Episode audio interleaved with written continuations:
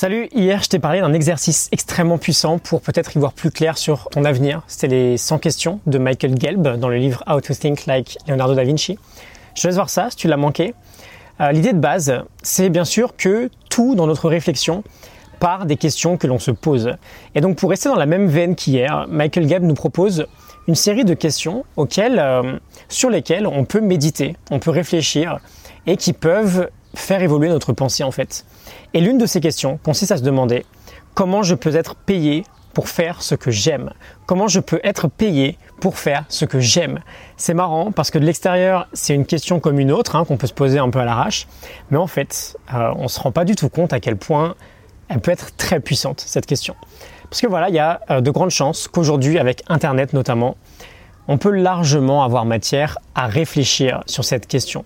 Alors du coup, je te propose un truc. Si tu sais aujourd'hui ce qui t'anime, si tu as une forte passion, tu prends un papier, tu prends un stylo, tu prends une nouvelle heure de ton temps et tu essayes de me trouver 20 réponses à cette question. Et peu importe si ça te paraît ridicule, tu me fais confiance, ça va travailler de l'intérieur. Je te donne deux exemples. On est en 2016, je lis des tas de bouquins de non-fiction, j'adore ça, et je me demande en fait comment je peux être payé pour, euh, bah, pour lire en fait. Ça me paraît difficile, on est d'accord hein, que voilà mon métier euh, c'est pas de lire à la base. C'est peut-être difficile, sauf qu'en cherchant bien, c'est précisément ce que j'ai réussi à faire finalement. Mon idée de base, c'était de rédiger des fiches de livres et euh, peut-être de les vendre en ligne.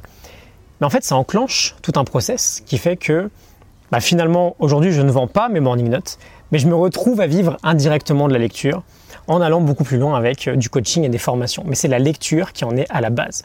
Deuxième exemple, je reste sur du personnel hein, parce que c'est beaucoup plus simple pour moi. J'en parle souvent, j'ai une énorme passion pour le tennis aussi. Et voilà comment je pourrais être payé à euh, jouer encore plus au tennis aujourd'hui.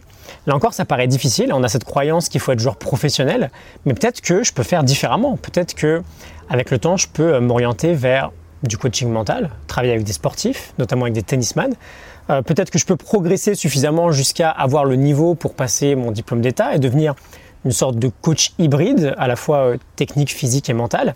Quoi qu'il en soit, la solution, je ne vais pas la trouver maintenant. Je ne vais pas la trouver en une heure de travail. Mais en bossant sur ce type de questions, comment je peux être payé à faire ce que j'aime, je déclenche un processus de réflexion. Et c'est vraiment ça qu'il faut retenir en fait. On se met à travailler inconsciemment sur la question. On se met à chercher des idées auxquelles on n'aurait peut-être même pas pensé finalement. Et euh, bah, peut-être que voilà, trois ans après, je me retrouve à pouvoir vivre de cette passion pour la lecture et la recherche d'idées pour optimiser sa vie et tout ça. Et peut-être que dans trois ans, bah, je pourrais vivre et de cette passion et de celle que j'ai pour le tennis. Quoi qu'il arrive, il faut un point de départ. Et ce point de départ, ça peut être l'heure que tu vas passer à méditer sur cette question. Je me rends compte que j'ai pas de morning note à te proposer sur ce merveilleux livre de Michael Gelb, Comment penser euh, comme Léonard de Vinci. Je vais essayer de faire ça très vite et je te tiendrai au courant. Je te retrouve demain pour un nouvel épisode. Salut